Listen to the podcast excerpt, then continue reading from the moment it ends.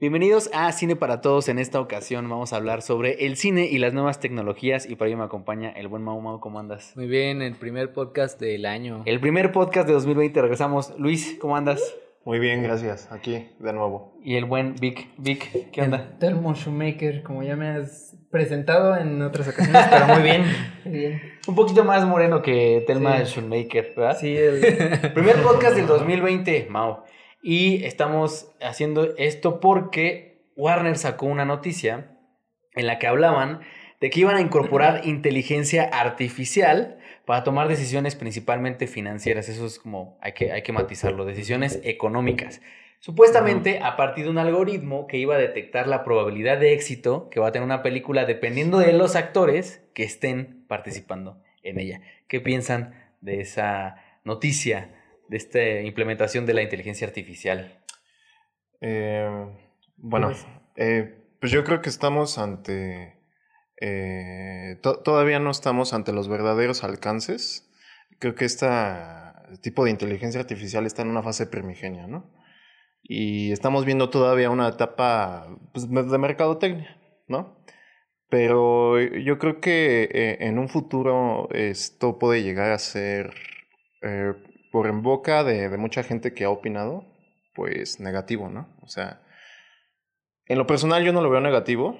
Creo que nos abre muchas eh, posibilidades, pero hay mucha gente y muchos críticos que ya han, han opinado, que ya han dicho sus comentarios, pues que quizá, eh, o sea, esto va, va a afectar de alguna forma a, a- a la industria, ¿no? Y, y pues no sé, o sea, para mí es ominoso. No, no me atrevería a emitir todavía una opinión, pero yo no creo que vaya, vaya a ser tan mal. Ha- Hay un tema ahí que mencionaba el artículo que decían que ya se estaba utilizando. Sí. O sea que Warner es, es la primera, digamos, que como que lo anuncia públicamente, pero que el algoritmo, porque es un algoritmo el que va a decidir qué películas se van a hacer y qué películas no se van a hacer, ¿Y con quién eh, lo va a y hacer? con quién se va a hacer, ya está implementado, lo cual explicaría muchas cosas. Sí, por ejemplo. Will y- Smith en Aladdin. No, es cierto. Sí, igual y sí, o sea, el reboot de Star Wars, o sea, para mí, y con ese tipo de decisiones, con ese tipo de actores, quizá incluso ya en una forma más maquiavélica, características físicas, ¿no? O sea, el, si es un algoritmo, pues lo puedes programar de la forma que tú quieras. Entonces, yo a mí, o sea, a mí honestamente no me agrada mucho la idea porque si bien, o sea, ya habíamos visto la implementación de la nueva tecnología en, por ejemplo, en revivir actores, que para mí, eso a mí se me hace particularmente muy siniestro, porque no tendrías que poder lucrar con la imagen de alguien que ya no está, si que solo porque estaba parte, como parte de tus personajes, ¿no? O sea, ni siquiera me parece algo ético. Pero en este sentido, pues supongo que el algoritmo pues ya tendría que estar programado especialmente con las cosas que son muy exitosas en taquilla y pues qué es exitoso en taquilla, pues las películas de superhéroes y las películas, los eh, remakes, reboots y todo eso. Entonces, ¿a qué apuntaría que el algoritmo a que decidiera pues que se hicieran más de esas cosas? Y hablando del mainstream, pues eso sería que el mainstream estaría controlado por un solo algoritmo. Y ponte que tú que ya los demás lo empiecen a implementar. No, si sí funciona. que ya lo utilizan. O sea, ya, O sea, ya en teoría ya hay otras majors que ya lo están utilizando, nada más que no habían No lo han dicho. Públicamente. No lo han dicho públicamente. Warner es como la primera que dice, voy a utilizar este algoritmo para tomar decisiones financieras. Claro. Y No, dicen, bueno, decían en la nota que era para evitar fracasos como Ugly Dolls, eh, que es una película que desde que seguramente te picharon el- la idea, sabías que no iba, a- que A no iba a funcionar. O la de Will Smith, ¿no?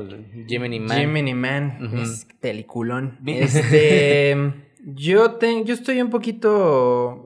No sé, en medio de este asunto. O sea, yo veo algunas ventajas y unas desventajas de la, de la tecnología. Y como, como dices, yo siento que ya se ha implementado. Inclusive ya lo pueden ver desde, directamente desde la misma plataforma de YouTube. Que ellos usan un sistema, una inteligencia artificial, un algoritmo que mide qué productos funcionan bien y qué otras no. Pero Entonces, están, eh, hay que decirlo, ¿no? Que están tanto en Netflix como en YouTube, ese algoritmo está, digamos, eh, es, es específico de cada usuario, pues, ¿no? O sea, aquí no sería, o sea, aquí el producto te lo van a procesar antes de que te llegue a ti como espectador, o sea, no están tomando es- en cuenta al Y espectador. este ya tomó una decisión antes de, de por ti. o sea, Exactamente, y lo que hace YouTube y lo que hace Netflix es que te dice, ah, mira, si has visto cinco videos de, de Zoom F7 probablemente te interese Christoph, ¿no? Pero sí lo manda, es lo Entonces, peor. Pero, pero sí Pero lo- no. pero- pero así funciona. O sea, te Ajá. recomienda con base en, en toda esa, esa librería de videos que tú, O sea, que tú estás consumiendo, ¿no? Yo veo, una de las ven- ventajas que yo veo es que de manera mercadológica puede haber muchos beneficios. O sea, a nivel de mercado, este, sí puedes, o sea, puedes obtener ganancias. Eh, otra ventaja que yo le veo es que a los estudios les ayuda a ser un poco más específicos con sus estadísticas. O sea, eso, eso yo le veo ventajas muy buenas para los productos. O sea, dices, bueno, este actor va para acá, pero no significa el hecho Bueno, de pero, que... Ah, bueno, O sea, es- esa es una Sí. ventaja mercadológica. Desde, desde, Pero, estoy pa- hablando pero desde para perspe- los estudios. para, Para- los sí, estudios. para los estudios. estoy, estoy hablando de una ventaja, que eso es algo que la gente tiene, tiene que ver. Ahora, la desventaja que yo veo muchísimo es que esto trae que este, creativamente, pues algunos productos sean demasiado predecibles. Es que ahí, ahí hay un Mm. tema. O sea, históricamente, la queja de cuando una película sale mal cae en los productores. Eso es una, es una cuestión, eh, al menos en Hollywood, que es histórica, ¿no? Que es, pienso por ejemplo en Dune de David Lynch, ¿no? Eh, David Ajá. Lynch cuando lo- le preguntan, cuando quiere hablar de la película, porque re- recurrentemente no quiere hablar de la película, dice, a ver, yo filmé una, un, un buen de cosas y muchas de esas cosas que yo filmé, pues no terminaron en la película. ¿Por qué? Porque ¿qué hizo Dino de Laurentiis? Le dijo, mira, para, yo, te, yo te voy a poner una lana para que tú hagas la película de tus sueños, que en este caso fue Blue Velvet, a cambio de que tú me hagas esta adaptación de la novela. Pero el corte final de tu película, ese es tuyo, yo no me voy a meter. Pero el corte final de mi película, yo lo voy a hacer, que es Dune. Entonces, si ustedes ven Dune, sí se siente como una película, precisamente eso, ¿no? Incompleta. Ahora, pregunto yo, ¿en qué cabeza cabe que un, que un proyecto como Godzilla Kingdom of Monsters va a funcionar cuando la primera parte tenía muchos problemas en el guion? Es decir, un poco lo que llega a ser el algoritmo, que, está, que creo que a mí, a mí me parece algo muy interesante, es que llega a sustituir estas decisiones de producción que se dejaban guiar precisamente por el mercado. Vamos a ser Doctor Dolittle, sí, pero ¿quién va a protagonizar Doctor Dolittle? Pues Ah, Robert Downey Jr. ¿Por qué? Pues porque Robert Downey, Jr. está en, boca de todos. Ahora, el problema es que termina siendo un poco una víbora mordiéndose la cola, porque ¿qué le van a dar al algoritmo? Tú estudiame qué actores dejan más lana. Entonces, termina siendo un poco lo mismo, pero sin la intervención del ser humano, no sé si me explique. Sí. O sea, ya no tienes al productor que toma estas decisiones creativas, que, que también es otra de las cosas históricamente en Hollywood, que, que los productores tienen muy poca idea de cine. O sea, que tienen idea de la lana, pero tienen muy poca idea de cine. Y se lo terminas dando una- a una computadora, pero le dices a la computadora, sí, pero tus medidas no van a ser ni creativas, ni de guion, ni de... Van a ser qué es lo que deja más Ujú. dinerito. Y es lo que dice Mao, ahí terminas por hacer una repetición del mismo producto uno tras otro, que tiene también que ver un poco con lo que, lo que les decía de Go- Godzilla. ¿Quién fue la protagonista de Godzilla? Pues la chavita de Stranger Things. Ahorita, todo lo que tiene que ver con productos de los 80 que implica adolescentes o pubertos, ¿quiénes lo protagonizan? Los chavitos de Stranger Things. ¿Por qué? Porque a nivel de mercado, de estudio de mercado, quienes están relacionados con esas narrativas son estos chavitos. Fue la más Mm. potente. Entonces Claro. terminas por sobreexplotar, digamos, a los productos y a los actores. Entonces, yo, yo creo que de primera instancia, quien- los únicos que ganan son los que ganan siempre, los estudios. Los O estudios. sea, el público, digo que tampoco, que perdón, pero tampoco veo que el público esté muy molesto con estar viendo, por ejemplo, películas como Emoji la película. No, pues, sobre todo Y porque ya concreto en estamos... México. Sobre todo porque ya ahorita ya estamos como en una cultura del fandom, o sea, el fan service, como ya es, es ya es demasiado común en las, películas de los estudios, entonces esto también podría beneficiar al espectador, pero como podría decirse, pues no lo no reta a crear nuevas opciones. Y que revela algo que también históricamente ha tenido Hollywood, que siempre que Hollywood está en crisis es como de, chin, la gente ya no está viniendo al cine. ¿Qué tenemos? Sonido. Ya tenemos, las, las películas se escuchan. No, Y de pronto, chin, la gente ya no está viniendo a ver las películas con cantantes. ¿Qué tenemos? Color. Lo que el bien se llevó. Chin, la gente ya no está viniendo a ver películas con color. ¿Qué tenemos? Eh, eh, los autores del cine ya llegaron con, con Orson Welles. Y luego, ¿qué tenemos? Animación por computadora. Y luego, ¿qué tenemos? Efectos, este... George Lucas, Star CGI, Wars. exactamente. Entonces, como que Hollywood, eso también me ayuda como a cerrar esto que hemos platicado en varios podcasts. Que Hollywood está en crisis. Y necesitan algo para poderse destrabar. Entonces, ¿qué te dicen? Bueno, pues ahora vamos a meter una computadora que nos va a decir qué hacer y qué no hacer. Y todo este tema de las tecnologías, que es el siguiente tema que quiero tocar, ya lo, Sí. ya lo medio lo, lo, Lo tomaste de pasada, Mau. Ya vimos un par de películas del universo Star Wars, porque son los únicos que pueden pagar ese software, que revivieron actores. Ujú. El caso de este comandante en Rogue One y el caso de Leia Organa en la nueva trilogía. Sí. Eh, hablas de la ética, es que no hay leyes. Yo, yo la, la duda que tengo, no sé si ustedes saben algo al respecto o la gente nos pueda poner ahí en los comentarios, pero tengo esta duda de cuáles son los términos legales, por ejemplo, para que una productora llegue y te diga, yo voy a hacer una película con James Dean. Oye, pero James Dean se murió hace Ah, 60 sí, años. sí. ¿Quién tiene los derechos de imagen de James Dean? Un familiar, un sobrino, porque tengo entendido que no tuvo hijos. Es que, por ejemplo, ahí está el tema porque, según entiendo, el personaje de Leia sí podía aparecer porque es parte del universo de Star Wars, que adquirió eh, Disney con todas las licencias, con todos los guiones, con todos los personajes. Mm, Pero, por no, que seguramente- No, Carrie que Fisher en esos tiempos, en esos tiempos Carrie Exacto. Fisher ya estaba haciendo la séptima, entonces estoy seguro Pero que en ella esta, la- según yo, usaron tomas ya grabadas y por eso es que sus movimientos se ven tan estáticos y además de que lo combinaron con la animación. No, por no. eso es que ella se veía así. Lo combinaron con el cuerpo de su hija. Ajá, sí, exactamente. Exactamente. Sí, exactamente. Sí, quien puso el que cuerpo también fue la hija. Ujú. Ajá. Y ya encima pusieron este, la cara. Pero por ejemplo, si haces una... Es es que en ese caso podría salir James Dean, podría salir, eh, pues, Ya no sé, No, pues, Griffith. el almirante del imperio. Almirante- O sea, pero si ya es este punto, pues ya dónde qué, qué estás filmando, no Pe- estás pero, filmando pero nada. lo que voy es quién tiene los derechos, derechos de, de esa, esa imagen, imagen. de esa persona. O sea, por ejemplo, ya sabemos que James Dean ya se murió. Bueno, ¿quién tiene los derechos de la imagen de James Dean? ¿O quedan sueltos? ¿O están libres de uso? ¿O qué es lo que... ¿Sí me explico? Ese Sí, es como mi... la música algo- clásica. O sea, exactamente, Ajá. porque me, me queda, me queda claro que a tanto a Disney como a Warner como para otros güey les importa un pepino los términos éticos, ¿no? O sea, que lo que quieren hacer ellos pues es hacer dinero, ¿no? Entonces, por hacer dinero, pues al rato no, no, no dudo que en 2025 digan una película protagonizada por Marlon Brando. Ay, güey, pero ¿quién lo va a hacer? ¿no? ¿Y quién Apocalypse? Now 3. No, ¿quién? Sí, no. O, Pues o- sí, una, o, o que es el siguiente tema, pero o una película dirigida por Stanley Kubrick. Oye, pero ya se murió. Sí, pero metimos en un algoritmo todas las películas de Stanley Kubrick y el algoritmo ya lo calculó y entonces vamos a poder sacar una película igualita a como lo hubiera dirigido. Con este su convención visual, con sus Recuerdo, recuerdo también que es, ahí fue donde yo empecé como a indagar Es en que- el tema, que fue el asunto de Bruce Lee en un comercial de, de una de una de un alcohol que era Johnny Walker, no estoy seguro. Este, quienes tienen los derechos en esos casos, por lo que tenía entendido, era sus familiares. Sí, probablemente empiecen con películas que no se, nunca se hicieron, ¿no? Que estaban, que ya había un contrato, que hubo una preproducción, que, que ya estaban ahí y que tengo entendido, por ejemplo, que James Dean estaba haciendo una River Phoenix, el hermano de, de Joaquín. Phoenix, se quedó a la mitad de una película. Entonces podrías decir, bueno, es que ya tenemos la firma ahí.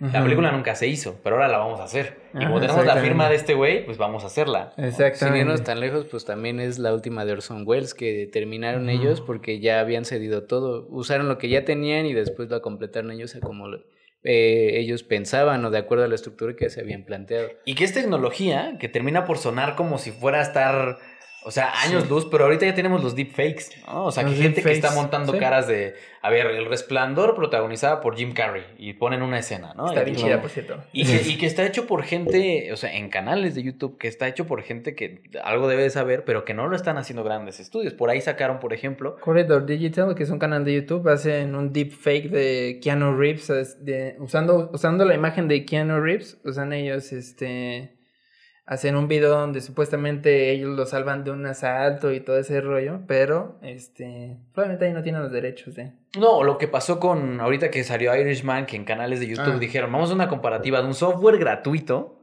que, que con plugins y todo, te hace la, la limpieza de la cara y rejuvenece a los actores y vamos a hacer la comparativa con lo que, hizo, ellos hicieron. con lo que hizo Netflix, ¿no? Con millones de dólares. Y tú le veías y decías, pues, o sea, por Se momentos... veía mejor el otro. Por momentos se ve mejor el, el software libre, pues, que hace esa chamba que lo que hicieron Netflix y es gratuito. Que After Effects. Que era After After Effects. Con plugins, ¿no? Sí. Pero que algo ibas a... Pagado por- No, no, nada, este. Nada más para co- complementar, este, que eso, yo creo que es una simbiosis que ya sucedía en la animación, que bueno, van a decir, es que en la animación no se utilizan personajes reales, y, ok, estoy de acuerdo, pero ya se hacía y ahí traemos todo el tiempo personajes que se hicieron hace muchos años, y tenemos ese, e- ese, em, ¿cómo se dice? Ese back, ¿no? De que el cine se dirigía para allá.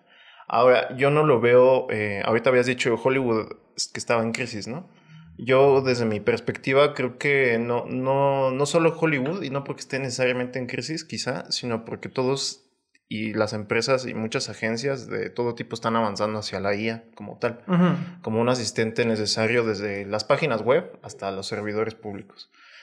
Para mí, ¿qué, ¿cuál es la cuestión? Que, que no se me hace tan grave quizá hasta que llegue a una cuestión de servidor público y ya un tema más bien político, pero bueno, ese es otro nivel. yo, te, yo te iba a decir respecto a eso, porque es, yo justamente aquí lo tengo tachado. Es, que la inteligencia, la inteligencia artificial usando como medio narrativo, o sea, ahí éticamente lo que podría, yo siento que podría afectar, o sea, como imagen, es que pueda afectar una imagen pública de algún actor. O sea, en pues términos los deepfakes con, con, la pornografía. ¿no? pero me refiero a que. No, imagínate. o sea, que puedas falsificar o puedas. o sea, puedas ensuciar una imagen de alguien dando un punto de vista de que la persona no. que puedas personificar artificialmente a un personaje que ya murió, aunque no sea del cine. Imagínate un documental de Adolf Hitler. No, que ahorita acaba. Que YouTube fracasó su plataforma de premium y de originals. Eh, sacaron una serie que tenían ellos de Originals que está justamente protagonizada por Robert Downey Jr. Es una serie documental sobre las inteligencias artificiales, las nuevas tecnologías. Y el primer episodio tiene a Will I Am, que es este cantante de Black Eyed Peas. Que va a que le hagan gente de Weta, que era la gente que le hacía la postproducción al Señor de los Anillos y todo lo de Peter Jackson que después de Señor los Anillos se hizo una super empresa de postproducción, que la única que le compite a Industrial Light and Magic, y fue Will.i.am a que le hicieran un registro facial porque él decía, yo, yo tengo tanto trabajo que yo necesito que ciertos trabajos que son menores los atienda mi inteligencia artificial. Entonces hicieron un avatar digital eh, y grabaron, grabaron le, dijeron, mira, tú vas a leer estas 10 frases. Y a partir de esas 10 frases nosotros vamos a desprender todos los fonemas, todas tus pronunciaciones de sílabas y todo, y vamos a hacer una ah. voz artificial. Entonces, ya tenemos todo tu, todo tu cara, todo tu eh, capturado y ya tenemos tu voz capturada. Entonces, a partir de aquí, nosotros vamos a hacer un avatar que va a contestar a partir de toda la información que nosotros tenemos recabada de documentales que tienen entrevistas tuyas, eh, de cómo escribes tus canciones, de tu proceso creativo, y él va a contestar por ti. Y entonces, eh, al final del capítulo, pues está este güey hablando ahí y le, le dicen de vuelta, ya tenemos tu avatar, y platica con él y la voz se escucha igual, y él le dice, necesito que lo hagas muy robótico. Will.i.am dice, yo necesito que lo hagas muy robótico porque no, no, no quiero que mi mamá hable con una con un avatar y crea que sí soy yo.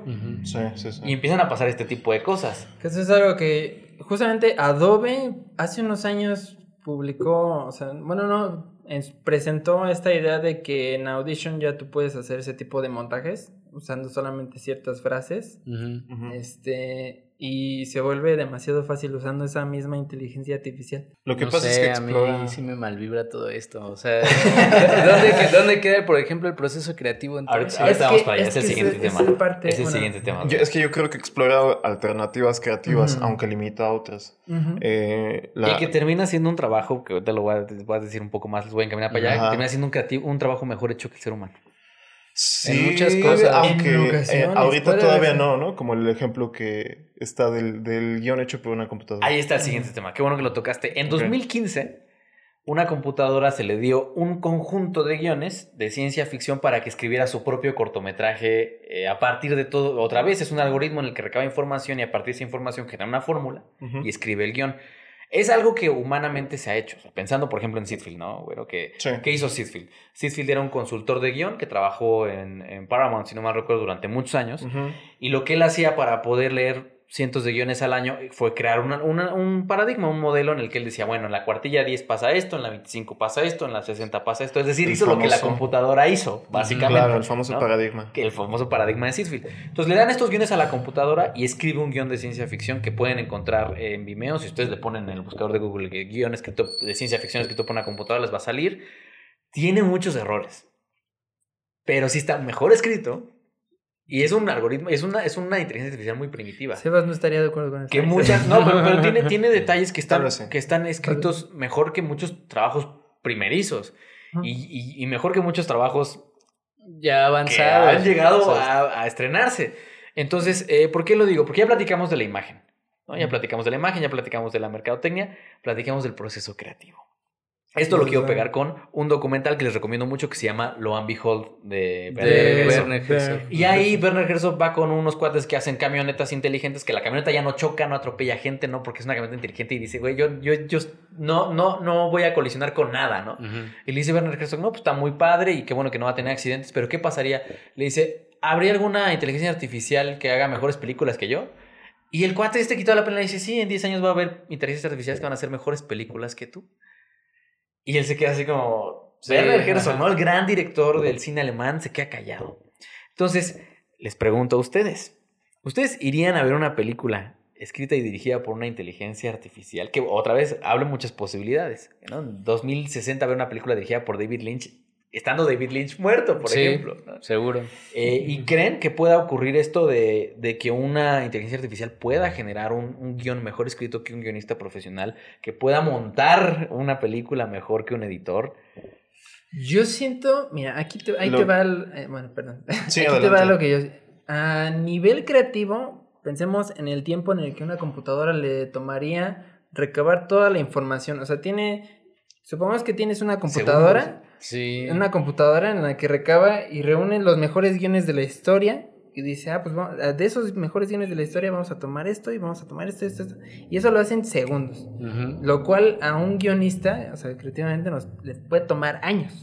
No, y para los estudios sería, mira, ¿no? Porque ya no le pago al guionista, ya no le pago al editor. Sí, es, es, que, que eso es, a eso lo es que- peligroso, vas, pero yo creo No, porque no, yo no, voy a adelante, adelante, ya tienes mucho tiempo. Sí, porque, yo- o sea, es que honestamente, pues, el, o sea, si vemos el cine como arte, pues el cine es un arte humano. O sea, Claro. yo creo que nunca ese tipo de cosas, el- los giros, no sé, los ganchos, todo, el- cualquier eh, nivel de profundidad que pueda tener un guion, yo creo que también cualquier historia que haya marcado la historia del cine o incluso a nivel personal a cualquier espectador, viene totalmente de la falibilidad humana, o sea, de la experiencia y de la emoción humana. Pero y mira- eso creo que nunca se va a poder superar. Es Pero que ahí va el tema, ahí va el tema. Eh, en este mismo capítulo donde, donde Will.i.am va a que, le, a que le hagan su avatar, el que está diseñando todo este programa tiene a su hija como, como conejillo de indias para hacer al primer avatar. Corporación Umbrella en Sí, sí, sí, sí, Y, güey. y le- y le- y llega y, le, y, le- y está la computa, está dando cuenta que está la pantalla y está la cara de la niña en la pantalla completa, ¿no? Una cosa bien creepy, ¿no? La Ujú, clásica sí. ciencia ficción con la carota de la niña en 3D, Ujú. con poros y todo, o sea, una tecnología ya muy avanzada en términos gráficos, ¿no?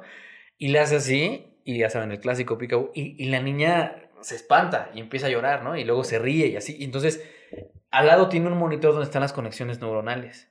Y le dice él, bueno, aquí estamos ya en, la, en las primeras bases, ¿no? Y esto ya funciona como un cerebro muy primitivo humano. Y estamos hablando de 2019. Ujú. Entonces, en 10 años seguramente las máquinas ya van a poder hacer estas operaciones eh, que hace De un artista. emoción. Yo diría que escribir. antes. O antes. Yo sí, me estoy yendo sí, muy lejos. Porque, o sea, bueno, ahorita dándolo como dato complementario, eh, medio técnico es, o sea, ¿cuántas empresas están compitiendo ahorita entre sí mismas, sobre todo en China y en Ujú. Estados Uf, Unidos? China.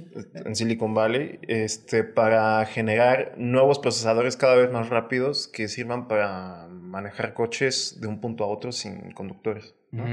O sea, ¿cómo, cómo las computadoras van avanzando actualmente? ¿Cuántos este, procesadores ahora ya tienen 32 núcleos, ¿no? ¿O, cuánto, o, o cuántos megas en caché? O sea, eso es una velocidad impresionante y eso es año con año. ¿eh? Y agrégale que es- Ahora, el año pasado creo que Google el- fue declaró que tiene la computadora más poderosa de, de- de- del mundo. No, pues Ah, este sí. proyecto, ¿cómo se llama? ¿Alphabet? ¿O ¿Cómo Sí, se llama sí, su sí. proyecto? Una que de puede calcular Alphabet? el, el- el universo en términos de espacio, ¿no? Sí, Pues, está, todas está- las está- estrellas. está canijo porque se supone Sí. que a, a la velocidad en la que se está haciendo una computadora, eventualmente en unos años ya es posible de que una, eh, o sea, una inteligencia, la computadora pueda, este, recrear, o sea, es posible que se pueda recrear un ser humano o pueda tener pensamientos propios y pueda, o sea, Ah, ah, es- es- es- Aquí la onda es cómo se va a dotar de cierta sensibilidad, o no sé si Ajá. llamarlo o de sensibilidad. crear vida. De, de, de construir un guion o construir un, un Ah, producto creativo, ¿no? Pero yo creo que pues todos son metodologías, ¿no? Y si Sitfield escribió un, un libro para hacer guion, y si después llegó Robert McKee a hacer una estructura del guion, y si después llegó Layo Segre a crear una arte dramática mediante también una metodología, yo creo que una computadora lo puede lograr también. Pero, ahora regresando a... Puede que en términos Sí, de pues, producto... No, o sea, es que para Es mí, o sea, esto todavía. Puede, puede que en términos de... Estamos... Nosotros, yo siento que estamos hablando desde la parte creativa, o sea, desde la parte de los creadores, quienes hacen el... Ah, aquí la onda es... Ahora la cosa va a Ajá. ser cómo lo va a recibir la audiencia. Es que, tipo de es que imagínate que ves una película No, y, to- y todo el mundo la premia. Y, y- es que imaginen este caso hipotético de película. Y ¿no? la, Ves no la hizo nadie, la Ajá, hizo exactamente. algo. Exactamente. Tú, o sea, O sea, es que- no, es que es no, no lo hizo nadie. No, es Es que no ahí les voy a poner un caso. Eh, yo, eh, El Nolan de sé, por ejemplo. Yo ya no hago mis guiones de Zoom. Sí, Yo, por ejemplo, yo meto toda la información del algoritmo, ¿no? Para Zoom y dale los que... No, o sea, les pido a pongo, les, que les pongo un ejemplo, les pongo un ejemplo. Eh, yo conocí de buena fuente que hay youtubers que estuvieron en la feria del libro junto a Vargas Llosa y a García Márquez y Cortázar. Entonces, Ujú. eh, con- en los carteles como los del Corona Capital, así, Ah, eh, sí. con nombres Pero- enormes, Luisito Comunica. Sé de varios youtubers, no voy a decir nombres, que no escriben sus libros. Porque, Claro. obvia- porque obviamente Ah. tienen, porque obviamente tienen eh, Dinero para no, pagarle tienen dinero para pagarlo y tienen un chingo de cosas que hacer como para encima escribir ficciones. Que- porque a veces esos youtubers que escriben ficciones no saben ni hablar, ¿no? Pero bueno, hay, hay, escrit- hay escritores fantasma, ¿no? Hay escritores Ajá, fantasma, que son otras personas que lo hacen. Imagínense que ustedes en 2030 se hace una película y entonces dice Juan Pérez, yo la dirigí. cabrón". Y van los críticos y dicen, Juan Pérez, ópera prima, la gran obra, extraordinario guion, edición, ta, ta, ta. Y entonces gana el Oscar, gana, que al rato vamos a hablar de, la, de las nominaciones. Eh, al rato, todavía no. Y esto y aquello y lo otro. Y entonces gana todos los premios, gana Cannes, gana el Oscar, gana todo. Y en 10 años, 2040, dicen, híjole, es que, ¿qué crees? Pues que Juan Pérez No no, la hizo. ni un fierro, ¿no? Lo hizo una computadora. Eh, ¿Cuál- cu- o sea, es una ruptura, pues. O sea, porque para mí, yo también me, me hace ruido, porque al final nosotros eh, queremos escribir guiones o queremos hacer eh, eh, fotos de películas o hacer películas o tal, pero cuando nos dicen, hay una máquina que lo puede hacer mejor que tú, decimos, ay, no, es que no tiene mi experiencia este, personal y tal. Pues no, pero si le digo que investigue sobre un tema, pues lo va a hacer en segundos. Así. ¿No? Sí, algo que nos dice es que las emociones y los sentimientos se pueden contabilizar, ¿no? Según los números de Basado una en computadora, y todo eso. un código binario y, y, y voilà, ¿no? De pronto va a estar ahí un, un nudo este, que quizá trascienda al séptimo arte, ¿no? En el siguiente siglo. Y que supere todas las obras que hemos visto hasta la fecha. Que, que yo, en mi punto de vista, pienso que... No voy a decir ojalá no sea así porque sé que puede pasar, pero mm, este, pues sería algo interesante de ver, en mi opinión. Sí, yo también estoy de acuerdo. Yo creo que va a ser inevitable, o sea, yo creo que va a suceder eventualmente, pero, o sea, no- para mí no deja de, de estar Ser mal aberrante. en teoría, porque pues obviamente pues el bien y el mal pues es un punto de vista religioso, pero por ejemplo el cine yo creo que, y el cine y cualquier, cualquier Es disciplina. que yo, yo creo que no es mal, este, o sea, es mal cuando ya quizá empiezas a desplazar este, eh, oficios que hacía antes la gente. Pero es que eso No, ha pero pasado. eso va a Pero pasar. Eso, Sí, eso va a pasar. Sí, que inclusive acabo- desde la revolución industrial eso Exacto. ha pasado. O sea, es- Sí, o sea, históricamente eso- el ser humano No, acabo de leer un artículo que dice, a ver, estas son las, las carreras que ya, ¿no? O sea, entrada a comunicación. Que todos aquí somos comunicólogos. Entrada a comunicación. o sea, perdón, amigos, eh, los que están estudiando comunicación ahorita, sálganse y estudien programación, estudien Mm, ingeniería en ingeniería. sistemas, estudien Sí. algo. No, espérate. No, no, es que es cierto. Estudien es que guion, es cierto. estudien pintura. Guión no, todavía No, no, o sea, a nosotros carrera. nos decía un profesor en la lejana generación de la que yo egresé, que yo egresé en 2013, nos decía, oye, ustedes están estudiando algo obsoleto. Y estoy hablando de hace seis años, cuando no había youtubers, cuando no había este, comunicólogos, cuando la pre- prensa todavía era medio respetada, ¿no? Ahorita, ahorita ya estamos hablando de, de algo obsoleto, ¿no? Y dicen, eh, ¿qué carreras ya están obsoletas? No, pues comunicación ya fue, porque cualquiera puede agarrar una camarita y eh, esto y... O, o- o- estos son un poco los que hacen teoría de la comunicación, la teoría de la comunicación, perdón, pero no da de comer, ¿no? Entonces, Sí, no. comunicación ya está muerta. Y luego dicen contabilidad. ¿Por qué contabilidad? Pues porque hay softwares que Hay tú le metes... que lo hacen. Que tú le metes toda tu información y hasta te dicen, no seas güey, aquí está el área de oportunidad, ¿no? Aquí Ujú. tienes que tus, tus activos y tus pasivos y aquí hacen todo. Administración, oye, necesito, sí, sí, sí, esta es la mejor decisión que puedes tomar. O sea, ya hay carreras, sobre todo de área 3, que ya no sirven. O sea, que, que vivimos en un mundo capitalista funcional y en ese mundo capitalista y funcional hay muchas... can- Sociología, cabrón. Hasta en el padre, deporte, güey. Pero En puede- los videojuegos. Pero aún en- dentro de, que- de esas falibilidades de, de eso que es humano, o sea, yo creo que aún se aún hay valores que yo honestamente a mi manera personal de verlo no se va a poder recrear una computadora, incluso en todas las películas de ciencia ficción, o sea, es- se retrata como la bueno, excepto Blade Runner. que por ejemplo, así veo un ejemplo muy idiota, Yo Robot de Will Smith. Al final, o sea, ese tipo de decisiones que vienen enteramente de la emoción, como retratar una historia, una vivencia personal, hay cosas que yo creo que nunca se van a poder recrear a mi manera de verlo porque creo que aún ni siquiera se conocen los alcances de la emoción y del cerebro humano. Que se pueden contabilizar, seguro sí, que va a suceder, seguro también. Que puede hacer Kubrick una película muerto, o sea, por Napoleón, que fue la- uno Yo de creo los que sí se va a poder hacer, o sea- Sí, seguro. O sea, porque ¿qué es lo- al final, ¿qué es lo que intentaron hacer con Sí, Napoleón? archivos. Con Kari Fukunaga, ¿no? Ah, Eh, me acuerdo cuando fue la exposición de Kubrick en la Cineteca, tenían una gaveta con, toda, con todo el papeles que este güey recopiló, tenía, que leí sí. todos estos libros y te- tengo todos esos papeles. ¿Y qué fue lo que hicieron? Le dijeron a Fukunaga, oye, nos interesa que tú hagas eh, Napoleón de Kubrick, ten todo lo que este güey investigó. ¿Se lo dieron a ese, güey? Sí, haz toda la, Sí, todo. repasa todas Después las notas que la hizo este güey, repasa, o sea, piensen, piensen por ejemplo, que ahorita voy para allá también, piensen por ejemplo en que viva México de Eisenstein, ¿no? Que dicen, ¿quién la terminó de editar? Grigori Alexandro, Ujú. ¿no? ¿Y cómo, ¿Y cómo la terminó de editar Grigori Alexandro? Con- Con las notas de Eisenstein. De Eisenstein. ¿Cómo terminaron de editar eh, la última de Orson Welles? Con las notas de Welles. Entonces, si yo puedo agarrar y darle esas notas a una computadora y decirle, oye, mano, en lugar de contratar a un director, en lugar de comprar a un, a un- eh, contratar a un, mont- a un montajista, te doy la, la información a ti, computadora, procesamela en chinga y enséñame plano por plano cómo tengo que hacer esto. Igual, Igualito. Es que, es- es que es eso, vamos. O sea, lo que, lo que, lo que iba a hacer Fukunaga iba, iba, iba a funcionar exactamente igual que un algoritmo. Lo que hizo Grigori Alexandrov es funcionar igual que un algoritmo de edición, ¿no? Que ya hay, creo que ya hay algunas, algunas eh, softwares ahí medio primigenios de, de programas de edición que, que editan solos. claro. Y un caso más Creo antiguo. que el de Black Magic tiene una opción en la cual te permite Sí, el- este- con Da Vinci. Con Da Vinci. Da Vinci Oye, ¿cómo? pero si es un caso más antiguo. Ah, un caso más antiguo, la misa negra de Mozart. Es, pues, no la terminó.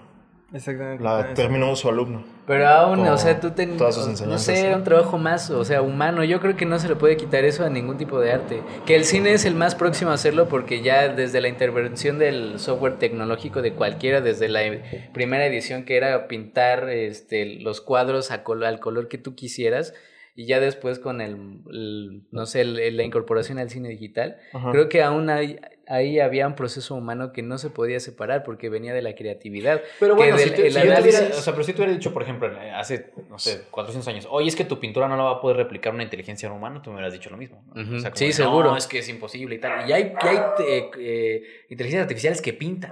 Que Sí, replican a Van sí. Gogh. O sea, que es un proceso... Que pegan un plátano y ya. No, es.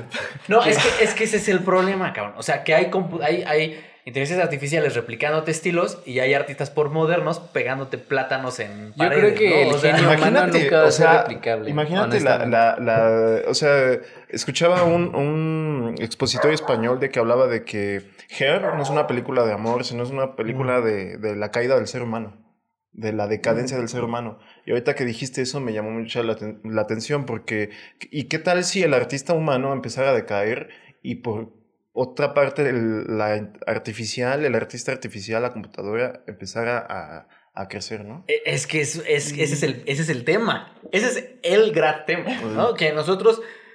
Estamos, eh, Ay, bueno, vamos a bien. empezar así. Sí, es parte de la obsolescencia va que empezar va a a- llegar, o sea, pero yo creo que el genio humano y las, las posibilidades creativas no creo que se puedan Es que el replicar. tema es que el genio humano está dando origen a estas nuevas eh, eh, inteligencias. No, que con ayuda de la... O de que la con ayuda de la tecnología pues, permita eugenesia. tipo, Ah, permita nuevo es el hombre tipo de- bicentenario. Es que ese es el término que estaba buscando, que ya se está hablando de, de todos estos... Es que digo, ya, yo sé que de pronto me lincha por lo que digo, pero por ejemplo, el sistema escolarizado en 30 años ya no va a servir Va a para ser nada. obsoleto. O sea, nacionalmente, güey. y, o sea, el sistema Sí. escolarizado de ven y siéntate a tomar clases es como Es que- güey, necesito saber la historia de México. Sí, güey, a ver, va, dame tu pinche chip y tit, ya la tienes Sí. cargada, güey, ¿no? O sea, Sí, o sea, sí lo creo. Ponte, aquí en estos, ponte a pensar las nuevas generaciones. O sea, es, es que es a lo, a no- lo que A yo he que vas. observado es las nuevas generaciones, con qué facilidad se les permite aprender las tecnologías nuevas. Sea, en menos de un mes tú ya puedes, o en menos de dos semanas tú ya puedes aprender un software. Este, cosa que en generaciones anteriores, pues ya les, por cuestiones que las mismas sociales o ya sea por otras cuestiones, no, no pueden o no se les permite esa, aprender no, con esa o- facilidad. O, sea, o cosas como que yo aprendí a al, al teclado, lo aprendí con cubreteclado, güey. O sea, Exacto. Claro, claro. Sí, o sea, ahorita ya, eh, ya es, un pro- es una cosa De automática. Exacto. Oigan, eh, creo que ya estamos eh, pasándonos de tiempo. Entonces, conclusiones para seguirnos en Spotify y Apple, ya estamos también en, en iTunes. Eh, conclusiones para el público de YouTube, muchachos. Mao. Pues yo creo que, o sea, por ejemplo, todas las decisiones que se pueden cuantificar, como los ingresos de taquilla, quién es el actor menos falible en ese sentido de que vaya, tiene menos posibilidades de que no resulte, pues sí, eso ya pronto lo van a tomar todos a través de, pues de la inteligencia artificial, pero yo creo que el genio humano y todas las potencias, las carencias, las virtudes y todo lo que puede salir de un pensamiento y de una emoción, yo hasta este momento yo creo que no será muy pronto que digamos, no se va a poder replicar. Eso es lo que yo pienso. Luis. Pues yo creo que va a sentar un, un, un, problema social, un, cambio eh, muy importante, casi hasta fenomenológico, no sé, no lo quiero poner en términos tan rimbombantes, pero este, yo, yo pensé en una posibilidad, vámonos muy adelante, imagínense en el momento en el que, como estabas diciendo, la tecnología nos ayuda a ser eh, seres humanos más duraderos, más rápidos, más inteligentes, más eficientes. Creo que eso va a ser innegable y eh, siento que las artes de alguna forma están un poquito anquilosadas y las entiendo, porque esos son artes, son artes humanas, como lo dijo Mau, pero creo que a veces no somos muy conscientes o no son conscientes de la velocidad tan frenética con la que está avanzando la tecnología. Y así como Intel y AMD llevan una guerra frenética por años, donde año con año se están superando uno con otro, o sea, esto va a ser rapidísimo y creo que no lo vamos a notar. Vic, eh, conclusión para el público de YouTube. Mm, pues yo, yo tengo, en cierta manera, yo veo algunas desventajas, porque eso, eso siempre pasa con cualquier tipo de tecnología. Siempre va a haber este, ciertas desventajas que sociológicamente no a mucha gente le va, le va a gustar. Pero, como siempre, va a haber otras personas que se van a adaptar a este tipo de cambios es algo que es, innegable. Entonces, ahí es, mi conclusión es que o, se aplican o se quedan atrás.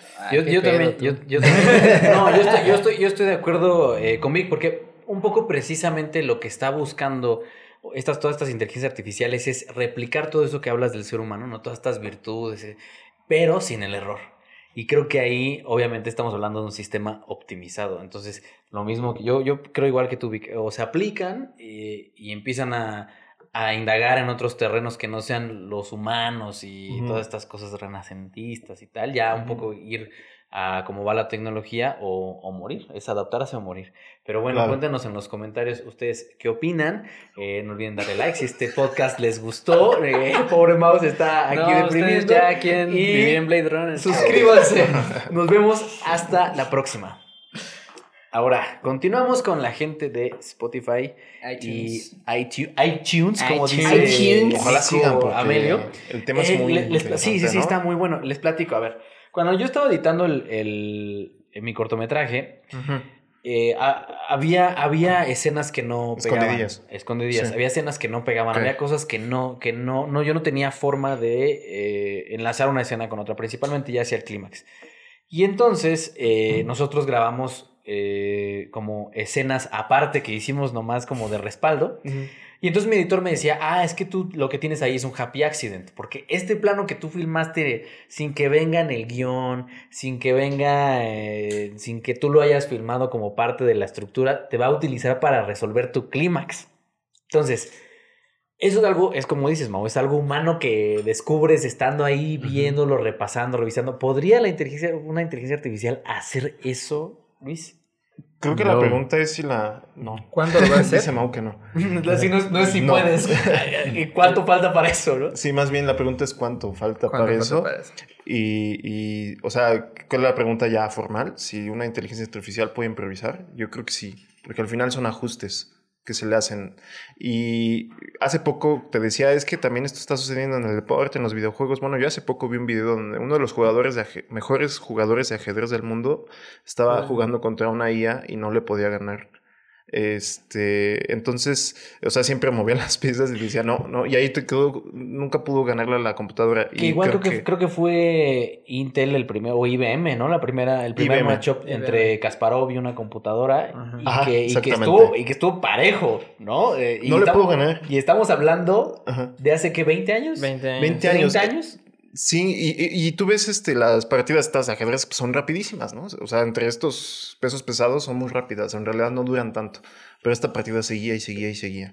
Bueno, este, ¿qué, qué, qué es lo que sucede? O sea, yo creo que sí, una, una inteligencia artificial va a poder improvisar, sí, la pregunta es cuándo.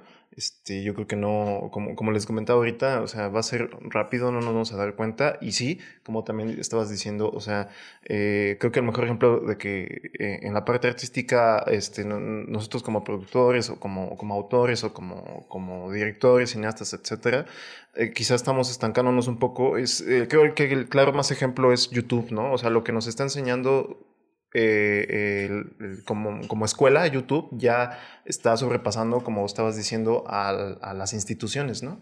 Y, Sí, que es el motor de búsqueda número uno del mundo. O sea, la gente ya no Sí. busca las cosas en Google porque ya no quiere leer. Entonces, ¿cómo hago un pastel? Me meto a YouTube, pregunto cómo hago el pastel y me van a salir 17 videos con Ujú. 17 recetas distintas que van a enseñar a cómo hacer un pastel. Exactamente, no, y yo lo que le, una tía hace poco me dijo, oye, es que mi, mi hijo quiere estudiar cine como tú, ¿no? Ya sí, Y yo, yo no estudié cine, pero bueno. Y y yo, yo lo que le dije, mira, tía, es que no necesita entrar a una escuela de cine, o sea, están tal, tal- estas privadas y estas públicas, pero no necesita, desde mi óptica, entrar a una escuela de cine porque ya está este curso en, en, en, en En línea, Udemy o este curso en, en esta otra página de, ¿cómo se llama? Doméstica. Doméstica. Este, entonces no, no necesita, y lo importa gente que tiene una experiencia y un bagaje impresionante. O sea, hay cursos de Hans Zimmer, ¿no? En, Ujú. en- en YouTube. Hay cursos de, De Daniel, Scorsese, de Scorsese, de de, inclusive de eh, gente que hace música electrónica. ¿no? que me fíjate, había, había- ahorita que dices, bueno, me ayudaste a cerrar y lo que dice Mau, no me acordaba Mau, pero les recomiendo un, un documental que está en Netflix que se llama AlphaGo. El Go es una especie de ajedrez eh, oriental, pero es más complejo que el ajedrez. Y ahí ponen a jugar al, al jugador más dotado en la historia del Go, que llevaba no sé cuántos eh, juegos sin perder, ya saben, una, una de estas personalidades que dominan un deporte, este cuate, ¿no? Ya saben, eh, talento asiático, jovencísimo, eh, ya saben, ¿no? El, clásico estereotipo. Y entonces, eh, lo que decías, Mau, que de pronto nos hace difícil entender o saber que algo venga de, de una, de una carcasa hecha con metal, ¿no? Y con tornillos. Y para ayudar a este jugador a hacer su, su partido, le pusieron a un señor que lo único que iba a hacer era a- hacer los movimientos que la inteligencia artificial le ordenara, ¿no? La inteligencia artificial le termina ganando, le meten una madriza a este güey, ¿no? Y, y- y se queda sorprendido y dice, es que esta inteligencia está tomando decisiones creativas. O sea, no está funcionando de manera pragmática. Rígida, ¿no? sino- exactamente, no es rígido, está haciendo movimientos a veces audaces que, que, que Que si, yo yo, no me esperaba. que si yo los viera en un, en un jugador diría, ay, este güey es valiente, ¿no? Y de pronto era cauto y de pronto, o sea, funcionaba como una entidad humana. Entonces, ahí hay, ahí hay un, eh, o sea, no, yo, yo creo que, que van a, que primero para no espantar a la gente van a empezar como, como estas mejoras a la actividad humana y después ya van a empezar a ocupar espacios que a lo mejor y ahorita decimos, no, ¿cómo crees que va a ser, que va, que va a pertenecer a una máquina ahí, no? Pero tú estás, estás diciendo algo. No, nada, o sea, de que, bueno, retomando el, el tema por el que se empezó a hablar de este tema que fue lo de Warner, este, como que estaban diciendo, no, es que hay muchas empresas que, o productoras que ya están utilizando quizá la IA, ¿no? Yo creo que Amazon está por ahí, o, o quizá Netflix, no sé, pero ya sucede también en las empresas, y yo cuando trabajaba en una agencia de publicidad, conocía una que hacía eso, que se llamaba Econeural. Y ellos implementaban un, un algoritmo que daba asistencia a cualquier hora en páginas Órale. de internet. Ajá, y decían que el punto que seguía, que yo ya no lo vi porque me salí, era la asistencia telefónica. Uy, o sea, te iba a contestar una. te iba a contestar un una computadora. Pero lo más importante, lo más ominoso para mí, y que sí puede ser más grave más allá del séptimo arte, es que me habían comentado que estaban pensando en entrar en servicios eh, del gobierno. Uh, eso ya es. No, Ya es imagínate todo el aparato. el Es que ahí hay, ahí hay un tema ya más complejo, porque imagínate todo el aparato burocrático, desarticulado, toda esa gente, todos los sindicatos, Exacto. todas esas personas. Bueno, estaría bien. Va a estar bien Bueno, a- a- canijo a- los hijos, Algunos, a los hijos y a los oficinistas no les va a gustar. Sí, claro. Pero, o sea, imagínate que, que quites todos esos edificios de la CEP y del SAT y, de, y que digas, eso ya, todo eso lo va a hacer una computadorita. Ujú. Pero allá te metes a otros temas de seguridad, ¿no? Que cualquier cabrón que pueda decodificar la seguridad eh, que contenga todos esos datos va a poder hacer un desmadre. Por eso a. Estados Unidos le tienen tanto miedo a los ciberataques. Fíjate, Claro, yo, claro. Yo, te iba, yo iba a comentar algo antes de que cambies de tema, pero este, yo siento que si la gente quiere, o sea, si la gente quiere notar el cambio en dónde está surgiendo, Yo siento que en donde tienen que mirar no es tanto en el cine, sino en los videojuegos. Exactamente. Ahí es donde, donde, ahí es donde tú notas el cambio, ¿no? ¿Cómo estás No, todo eso? ¿Y pero- con qué facilidad se puede crear un videojuego este, Y- hoy en día? Y con las necesidades, o sea, que tienen, te, te hacen hacer, o sea, te hacen conocer un, un software en toda, en su totalidad, ¿no? Y eso era un- algo que también te quería decir a ti, que a ver si después podemos hacer un podcast de eso, porque creo que nosotros como productores y cineastas a veces le perdemos la pista un poquito a esto y que los gamers parece que van muy así a la par de- la- de ello, No, el, el próximo video de, de Zoom, que no sé, probablemente va a salir primero que este podcast, eh, es precisamente de eso, ¿no? De cómo Sí. el cine, de cómo el videojuego, perdón, se está llevando de calle al cine y a la música. O sea, hablas de la, de la ganancia más fuerte que tuvo el cine este año fue de Disney y, y fueron 10 mil millones de dólares. O sea, en conjunto, en to- todas las industrias cinematográficas del mundo generaron por ahí de 40 mil, 50 mil millones de dólares. No, no. El videojuego generó más de 250 mil millones de dólares en un año. Sí, La que- yo- la cara de yo Mauricio escuché es así un, de, un "Madre documental de los hermanos este, Darling, que fueron unos hermanos este, ingleses que desde chiquitos hicieron juegos arcade y se ganaron como 20 millones de euros desde chiquitos. O sea, eso ellos eh, resolvieron su vida desde la infancia. Ellos, este, bueno, la, o sea, lo- los videojuegos ya habían superado a la industria de la tele y el cine juntas. Sí, sí, sí, no, los Sí, Desde los ochentas. Sí, so- o sea, solo, por ejemplo, que también estaba viendo, que ahora el, el- el- el- ya no se miden ratings el, el tema del, del- de la Mm. sintonía ni tal, se mide en Claro. tiempo, en cuántas horas tú le dedicas a, a un- algo. Se le conoce como el tiempo de ocio y el tiempo de ocio supuestamente hoy en día es el asset o es el- lo que más valor tiene a nivel global. Y pone, hay un analista que pone el caso de Roblox, ¿no? Roblox es un, es un software eh, con un mundito en el que puedes entrar tú como programador independiente y con los software, con las herramientas que te da Roblox tú puedes hacer shooters, puedes hacer mundos abiertos como GTA, pues, y son monitos Bueno. como tipo Legos. Sí, sí, sí. Roblox evidentemente en estos momentos no está ocupado por millennials, está ocupado por gente de la generación Z. Sea, son chavitos que hacen sus propios juegos usando el software de Roblox. Y decía la gente de Roblox que en economía o en administración de este tiempo del ocio, Roblox absorbe al mes 1.500 millones de horas de consumo. ¿Cuántas vidas es eso? Eso No, pues- lo- no lo logró la, la producción más imponente del año que fue Avengers Endgame. No lo logró y ni se, no se acercó Ni de, no cerca. cerca de Es que de ya, ocupar ya hay otro tema que es de tanto tiempo que tú estás trabajando, produciendo, el tiempo de ocio es lo más valioso porque casi ya Claro. no hay, ya no hay tiempo para invertir en si- hacia lo que tú quieres hacer. Entonces, eso ya es otro tipo de discusión que pues va hacia el avance y cómo es que pues, cada quien se está esclavizando. Y que lo más que lo más curioso de esto es que el mismo tiempo de ocio, o sea, yéndote para el lado de la esclavitud, el mismo tiempo de ocio ya se está volviendo un tiempo de oficio. O sea, ya hay gente que se dedica específicamente a que son los streamers y todo ese tipo de cosas. Ah, sí, porque Ganar dinero mediante. Vives del ocio. Es que lo que más Exactamente. la gente invierte su tiempo de ocio, adivinen en qué, a ver, la- a trivia, trivia de podcast, ¿en qué invierte la gente su tiempo de ocio? Pues, ¿Qué nos Estando en el teléfono.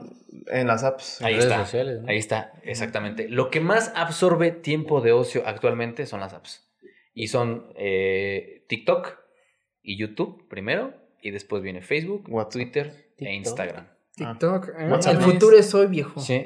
TikTok es, es la ¿Ya en app Instagram? Es la app que más Instagram, tiempo de ocio absorbe. Es que estamos pensando en Yo- términos generacionales. Es que también en términos poblacionales, ¿quién usa TikTok? O sea, yo- viene desde Asia, según yo, el uso de Sí, mayor TikTok, TikTok. TikTok es chino. Pero, lo que voy es. ¿Cuántos son los chinos? Exacto, Ah, eso, exacto. eso. Pero también lo estamos pensando en cuestión generacional. O sea, Sí, nosotros, claro. queramos o no, ya Sí. nos estamos enfilando para afuera. Vienen otras personas que usan, que juegan Fortnite. Eh, Yo que no, yo usan sí voy a TikTok. entrar a TikTok. que- No, no, no, pero a lo que voy, a lo que voy es que ya no tenemos que pensar en los que están arriba de nosotros, Ah, generacionalmente. Tenemos que pensar en los que vienen abajo, en términos de consumo. Ujú. ¿Qué están consumiendo ellos? Y ellos están consumiendo apps y están consumiendo videojuegos. La televisión les importa un pepino. Sí, Pero cada vez eso más sí ya viene. eh, Eso, relegada. ya- eso sí lo veo muy pronto. O ya. sea, a la televisión le quedan 10 años de vida y muchas gracias y a lo que sigue. Sí, es sí, algo bien claro. curioso porque cuando surgió la televisión, los periódicos empezaban a decaer, entonces nuevas tecnologías. Imagínate en qué momento va a ser en el que el cine va, va a caer. Después va a seguir de- la radio y Ahora, ya quizá radio. después. ¿Qué tipo de Vamos al tema final. Eh, ya hablaron de Netflix, ya hablaron de YouTube, ya hablamos de apps, de crea- creatividad, ya Mau está cada vez más deprimido. Está arrancando el- la cabeza más abierta. hay un fenómeno muy interesante. Que la gente, obviamente, yo, yo pienso, por ejemplo, en, en mi mamá, en mi papá, que dice, ay, mira lo que me recomendó Netflix. Netflix me recomendó Two Popes, ¿no? Me recomendó Dos Papas. Ay, es que Netflix ahora quiere que vea eh, la película de Brad Pitt donde es eh, coronel, se me olvidó el nombre. Ah, Netflix quiere que vea Escuadrón Narcos. 6. porque se lo Netflix quiere que vea esto, Netflix quiere que vea. Netflix es Netflix no es una persona atrás de de una, en una oficina recomendándote películas. Netflix es un algoritmo Ujú. que te está diciendo qué ver y de qué hablar. Lo mismo pasa en Twitter con los trending Sí, topics, lo mismo pasa en Facebook colocándote lo que quienes más invirtieron. YouTube. ¿Será que un algoritmo está moldeando lo que vamos de lo que vamos a hablar y está moldeando de lo que vamos a discutir? Por supuesto. Claro, o Qué sea, buena eso- pregunta. Claro, porque... ¿Moldea el gusto? ¿El algoritmo moldea el gusto de la gente? Sí, porque, o sea, eso también está medio viciado porque, por ejemplo, O sea, que es Netflix como una te, Matrix. te recomienda pues lo que hacen ellos. O sea, eso está también medio viciado y Bueno, yo tengo Pues una mejor pregunta. Amazon te recomienda lo que hacen ellos. O sea, eso tiene un propósito de venta, pero también creo que sí, también es... O sea, por ejemplo, si este, el- la artificial, la inteligencia artificial te dice que, por ejemplo, no sé quién es, Ana de Armas, que ahorita está De moda. de moda. Ana de Armas sale en otras 10 películas en 2025. Ana de Armas, pues es una buena actriz y Ana de Armas es nominada al Oscar y Ana de Armas gana el Oscar debido a esas decisiones que tomó originalmente una inteligencia artificial. Entonces, ese gusto por Ana de Armas fue modificado inicialmente por una inteligencia artificial y tú ya crees que es una buena actriz, aunque puede que no, ¿no? tenga... Es una- Matrix, es Matrix. Sí, o sea, Eh, aunque sí, no sí, tenga sí. tantas capacidades, tal vez. No, Vic. Perdón. Este, yo siento que ahí va, ahí va a depender realmente de- meramente del- de la audiencia. Sí puede que eventualmente sí se moldean los gustos, porque eso pasa con todos. Nada más lo que me, lo que me parece interesante, hasta qué variedad de gustos hay. Es que pasó con, o sea, yo, yo no creo que sea libre la audiencia hacerlo.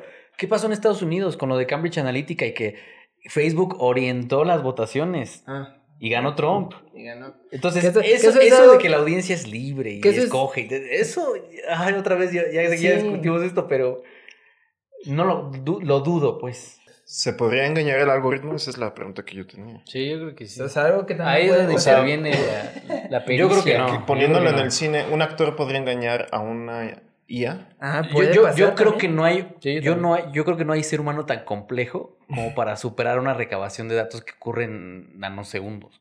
Pero no, yo siento que también ah, aquí regresando a la cuestión de acción, eventualmente puede que pase eso O sea, mira, tan, y eso cambie es hacia dilema. otro Mira, tipo de... tan no se puede. La otra vez lo, lo estaba platicando con Leti, con la jefe que está produciendo el programa, que estábamos hablando de pizzas. Queríamos pedir una pizza. Y empecé a pendejear en mi Instagram y voy scrolleando y Domino's eh, tiene una promoción. en- y es como de, güey, es que neta, o sea, el micro, güey, el micro del teléfono, ¿no? Y todas las apps a las que le damos ahorita que está de moda el este, ¿qué personaje de Disney eres, no? En, en Instagram. Y está en reconocimiento facial y te está reconociendo tus datos para usarlos en un futuro. Recon- o sea, ya no estás hablando de, de, de, de que, de que el de que el algoritmo de cierto software lea tus mensajes o vea tus conversaciones para ver qué te vende. Ya estás Ah, hablando de que ya hay un reconocimiento facial que ve tú a saber cómo se va a utilizar. Sí, sí, sí. Entonces, yo no creo que seamos lo suficientemente rápidos ni lo suficientemente complejos como para engañar al algoritmo. Yo, yo no creo. A menos de que seas muy paranoico, también eso puede pasar, porque hay casos en los que dices, pues no usas tecnología para ese tipo de cosas. Este, entonces Ahí ahí es- es, donde ujú. ya puedes desfasar, de- o sea, desfasarte desde ese, desde ese tipo de... Pues sí, pero tú De- crees, o sea, tú crees que un gobierno eh, totalitario, Ah, por no, ejemplo, gobernar- como el Ya no chino. empecemos con política. No, pero es que tú, tú crees que un gobierno to- totalitario como el chino va, que, que ya ahora ya tiene este sistema de puntos, ¿no? Que si Ujú. tienes ciertos puntos puedes accesar a ciertos servicios. ¿Tú crees que te va a dejar irte a una montaña a vivir como monje tibetano sin tecnología? Pues no, porque es un No. mecanismo de control. Black Mirror, ya vamos a empezar con Black Es Mirror. que sí, Black es real. Eso es lo más, o sea, que todo el mundo ya le está entregando la vida a la tecnología, pero a mí eso es lo más peligroso, porque finalmente ya quien tiene el poder, que pues hasta que suceda algo no vamos a ser los ciudadanos. Es algo que Eh, el caso más drástico es que haya un genocidio a causa de la tecnología, pero Y que no, no, no- ¿Cuándo va a o sea, ya en cinco años vamos a ser se 8 crea mil millones de personas. social. O sea, no me parece. Y que esa decisión la llegue a tomar una inteligencia artificial, eso ya es algo mucho más peligroso. También Pero- tiene que ver con el consumo. Pero ¿por qué?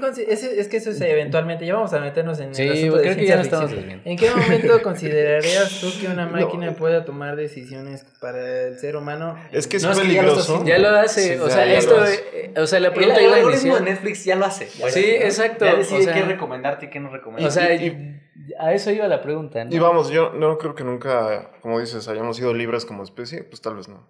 Quizá en la época de las cavernas y ya, pero lo único que ha pasado es que hemos este, delegado esas decisiones que antes se tomaban para por seres humanos para decir de esto vamos a hablar ahora y de esto vamos a hablar como los medios de comunicación y la publicidad, ahora un algoritmo. ¿no? Ahora la, la pregunta grave quizá es si se podría, como había dicho, imagínate un documental de Hitler o de un dictador muerto, no lo decía por gusto, sino por lo, pues, lo peligroso que puede ser eso sí, ¿no? O sea, Ujú. que tú haces un discurso y le das esta voz a alguien que ya falleció y que actúa de cierta forma, se lo pones a un actor y tú haces un discurso X, como tú quieras, pero le pones su voz. ¿Qué posibilidades también tiene eso, no? Pues es que eso va a depender muchísimo de, bueno, en este caso de Hitler, yo siento que O de este, Stalin o de es algo muy curioso porque hay una película que me recordaba una película que surgió hace un, hace pocos años en los cuales supuestamente, o sea, Hitler viajaba al presente y Ah, volvía a repetir la Bueno, historia. pero en eso es una casos. comedia. No, el Pues es una ¿no? sátira, pero Que reviven el futuro o algo así. Es una película alemana. Sí, es una No, película pero- alemana, pero que es algo muy interesante porque es, estaría, es básicamente repetir la misma historia. La misma gente se volvía a, a comprar la idea de Hitler. Entonces, No, puede, bueno, que, puede que eso vuelva a pasar. O sea, Es que en ya el está caso pasando. Más extremo, en Sí. el caso más extremo, me refiero a que cause genocidios. Sí. O sea, lo que decían del, del- de la llegada de ciertos partidos eh, conservadores al poder, pues es, que es lo que le llaman la derrota de la izquierda, ¿no? Que, que otra Sí. vez se volvió una, una- cuestión de resistencia, Bueno, que porque pero- no supieron, Posición no supieron, eh, pues, pero vuelve a lo mismo. O sea, es que, eso- es que nos decía nuestro profesor de historia. Pues la historia es cíclica, Sí. se repite, pues otra vez va- Aquel, van a aquel que no cosas. esté consciente de su historia está destinado a repetirla siempre. Y que creo que este, ahorita ya no es tanto quizá de izquierdas o derechas, sino de eh, regionalistas eh, y como de globalistas, ¿no? Pero bueno, deberíamos hacer un podcast de... Sí, Sí, tu historia para todos. Historia para Historia todos. para Eh, todos. muchachos, ya nos pasamos de la hora, Sí. entonces más bien eh, Vámonos, algo vámonos. más que comentar sobre la relación de las inteligencias artificiales, los algoritmos con el séptimo arte. Mao. No, que esto no, esto no va para bien, o sea, va no va para bien, o sea, claramente, sí. O sea, o sea, porque ya cuando empiezas a aprender ese tipo de ideas, pues ya no hay nada que hacer, o sea, ya, o sea, pues sí, vamos todos seguramente a ir porque pues estamos dentro de la sociedad del consumo, pero cuando salga la película de Kubrick, dirigida por Kubrick, que va a ser Que ya 2050 no a Odisea Kubrick. en el universo o lo que sea, pues ya en ese momento ya vamos a 2.0. estar insertos, o sea, ya no, no hay escape, yo creo. Sí, creo que la pregunta es si... 1984. 1900. Sí. Orwell. No, man. Creo que Ya la- estamos ahí, ya estamos ahí. Ya, Ya, no, sí, ya, ya. no es de que hoy va a pasar, ya estamos ahí, ya. Sí, ya para qué le hago así, ¿verdad? Sí. No, ya estamos ahí. No, pues la pregunta es si va a tener alma eso que está ahí, ¿no? Que es la, la pregunta más...